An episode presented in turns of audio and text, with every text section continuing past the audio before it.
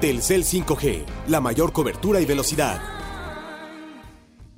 Amigos de Fútbol México, hoy 5 de mayo, junto al señor Brailovsky, todo lo que puede pasar en la reclasificación del fútbol mexicano y el Chucky, el primer futbolista mexicano en ganar el Scudetto en Italia. Hoy en Footbox México. Footbox México, un podcast exclusivo de Footbox. Amigos de Footbox México, qué placer saludarles este viernes 5 de mayo. Nosotros trabajando con mucho gusto para ustedes, con la mejor opinión, la mejor polémica, todo lo que pasa en el fútbol mexicano que está entrando en su fase decisiva, porque a partir de este fin de semana ya son los partidos a matar o morir, la fase final del campeonato. Todo esto lo hablamos, lo discutimos, lo polemizamos con el señor Daniel Alberto Brailovsky. Ruso, te mando un gran abrazo, ¿cómo estás? Bien, ¿cómo andas, André? Todo, con ganas ya de ver partidos de liguilla. Bueno, y vos sabés que cuando te acerca este momento es cuando más podemos llegar a disfrutar. Y entonces esperamos los partidos porque deberían ser los más importantes, los más interesantes, los que van para adelante, que se encara este, y que se piensa más en primero hacer un gol porque si un gol no calificas. Así que la idea es esa. Si ¿Pones como favorito ruso a los cuatro locales o no? La lógica indicaría que sí, pero ya sabes que en el fútbol no hay mucha lógica. Así que eh, yo creo que hay que ir paso a paso, entendiendo cada uno de los partidos, contra quién hay que jugar, cuáles son las preferencias de cada técnico, qué es lo que van a salir a proponer la lógica indicaría que de entrada, ¿no? De entrada.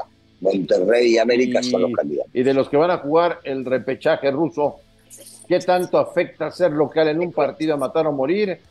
Si hay empate, se van a penaltis. No, pues no afecta, al contrario, al contrario, beneficia. Pues, te toca, te toca la localidad, es, mucho más fácil, más cómodo, estás adaptado, conocer la cancha, los vestidores, eh, acaso. A eso iba los cuatro locales de repechaje tienen ventaja son favoritos.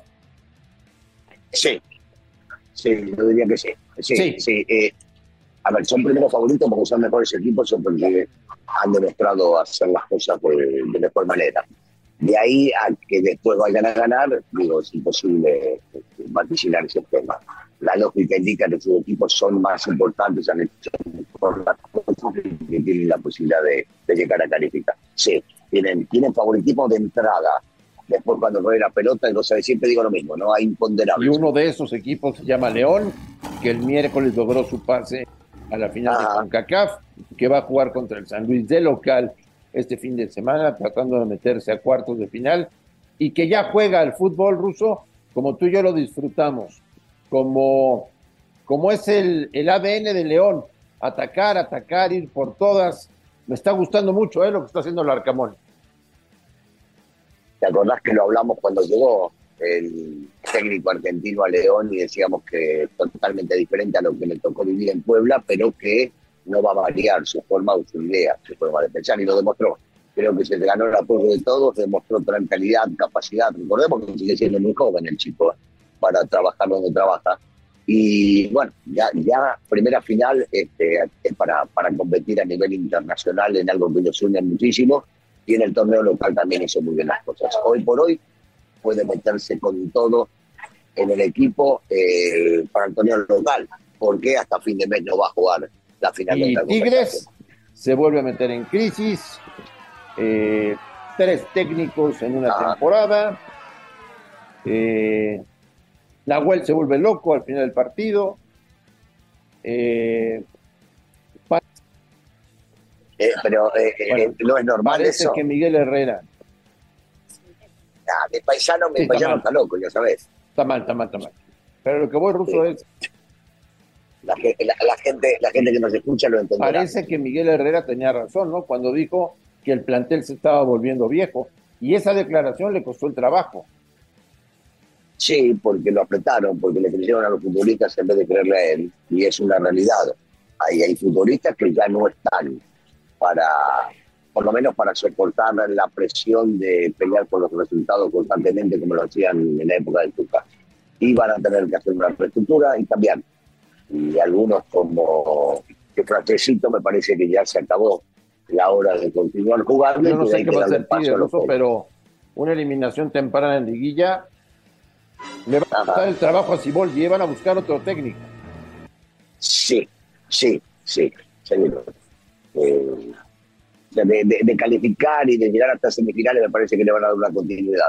De no ser así, digo, no tiene tanto respaldo, hace tiempo que no dirigía, son muy pocos partidos que estuvo ahí adentro, no es de los, de los técnicos que van a seguir o que van a continuar con un proyecto si esto no, no termina de mejor forma de la que una gran noticia, ¿En serio? gran noticia.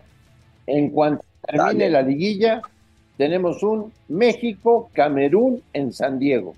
Qué maravilla. No, pero es espectacular. ¿Cuándo? Avísame cuándo. Ya desde hoy no duermo y voy a comprar boletos. Principios de junio. Bueno, ya. Voy a separar absolutamente todo para estar allá. Qué cosa más Voy a, ¿no? y voy a comprar 10 boletos, así después tengo para revender porque seguramente la gente se va a avalanchar para comprar esos Claro. boletos. Una muy buena noticia la que nos han dado. México-Camerún, Unos fenómenos. partidazo. Unos fenómenos. Qué cosa más maravillosa. Unos fenómenos. Horrible. Un espanto. Señor Brailovsky, ¿qué piensas de que el Chucky Lozano se convierte en el primer futbolista mexicano en la historia en ganar el Scudetto en Italia? merecido, un chico que trabajó y sigue trabajando y donde va conquista, porque no nos podemos olvidar cuando empezó a jugar en México, eh, cómo continuó en la selección, lo que hizo en Holanda, ahora en Italia, y eso que lo criticaban, ¿eh? No era fácil, o sea, fue la compra más alta después de lo de del fenómeno de, de Maradona cuando fue al Napoli y, la gente quería todos los días resultados y quería todos los días goles.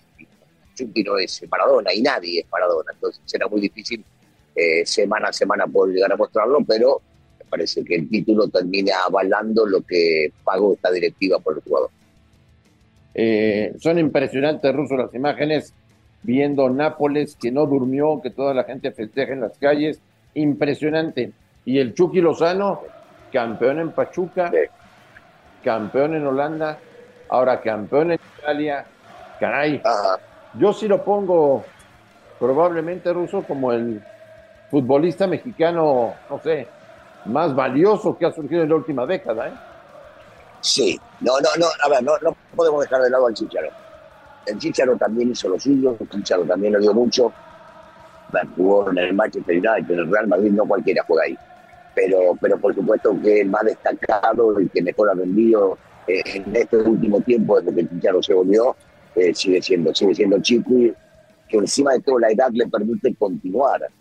Chiqui lo tenemos en plena forma para el próximo Mundial y quién sabe de las necesidades hay otros que se están acabando, pero definitivamente se ganó un lugar grande, importante. Sí, porque además Russo tiene 27 años, es decir, va a entrar al clima. Por eso te digo un niño. Ajá, sí, sí, sí. Va a llegar al Mundial con 30, una edad idónea para poder llegar a jugar. Perfecto.